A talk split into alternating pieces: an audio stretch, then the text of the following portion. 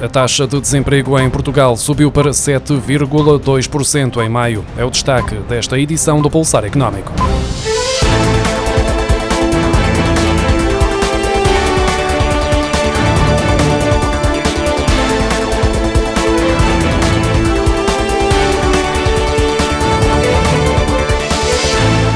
Taxa de desemprego em Portugal subiu para 7,2% em maio, mais 0,2 pontos percentuais em relação a abril, de acordo com os dados divulgados esta quarta-feira pelo Instituto Nacional de Estatística. Em termos anuais, a taxa de desemprego no quinto mês de 2021 foi 1,2 pontos percentuais mais elevada que a observada em maio do ano passado. De referir ainda que a taxa de desemprego dos jovens fixou-se em 24,4%, o que representa uma descida mensal e, em comparação comparação com o mesmo período do ano passado. Por outro lado, o desemprego entre os adultos aumentou para 5,9%.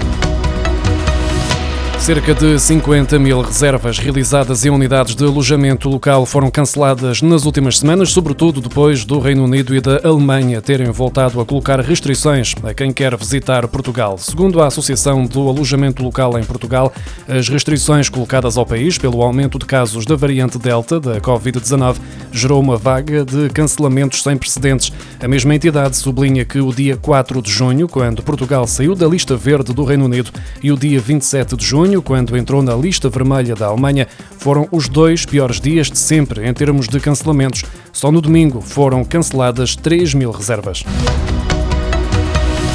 O crédito bancário em moratória baixou cerca de 1.200 milhões de euros em maio, face ao mês anterior, para um montante total de 38.500 milhões de euros, de acordo com os dados do Banco de Portugal. Trata-se de uma redução de 20% desde o pico atingido em setembro do ano passado.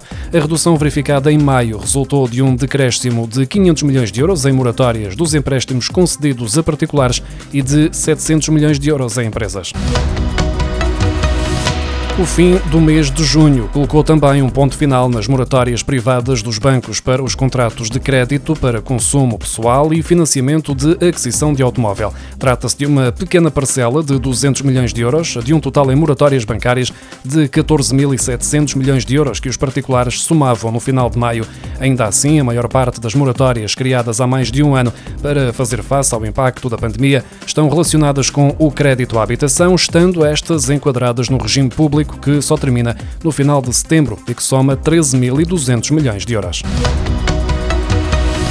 A Autoridade Bancária Europeia não aceita o prolongamento das moratórias bancárias, uma medida que o Parlamento português aprovou há cerca de duas semanas. O regulador bancário europeu alerta que os benefícios de ter moratórias por mais tempo não compensam os riscos para os bancos. A ideia era que os setores mais afetados pela pandemia vissem o prolongamento das moratórias que terminam no final de setembro, estendendo assim o prazo até ao final do ano.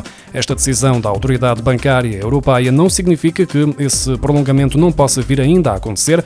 Para que a medida seja seja aplicada, o Governo terá de negociar as condições com o regulador.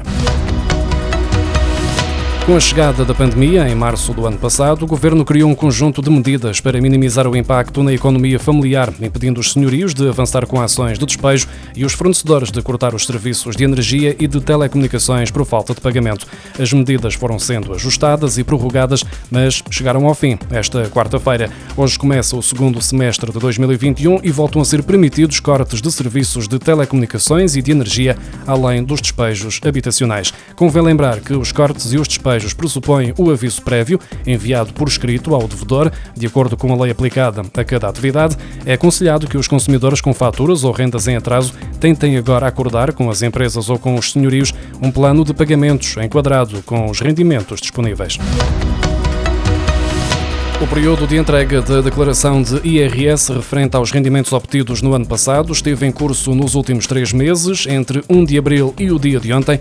A partir de hoje, os contribuintes que falharam o cumprimento desta obrigação, mas estejam abrangidos pelo IRS automático, vão ter a proposta provisória convertida em definitiva, mesmo que não tenham acedido ao portal das finanças para verificar se os dados apresentados estavam corretos, não havendo aqui qualquer penalização. Já os contribuintes que não estejam abrangidos por esta forma simplificada e automática de entrega do IRS arriscam uma coima entre os 150 e os 3.750 euros.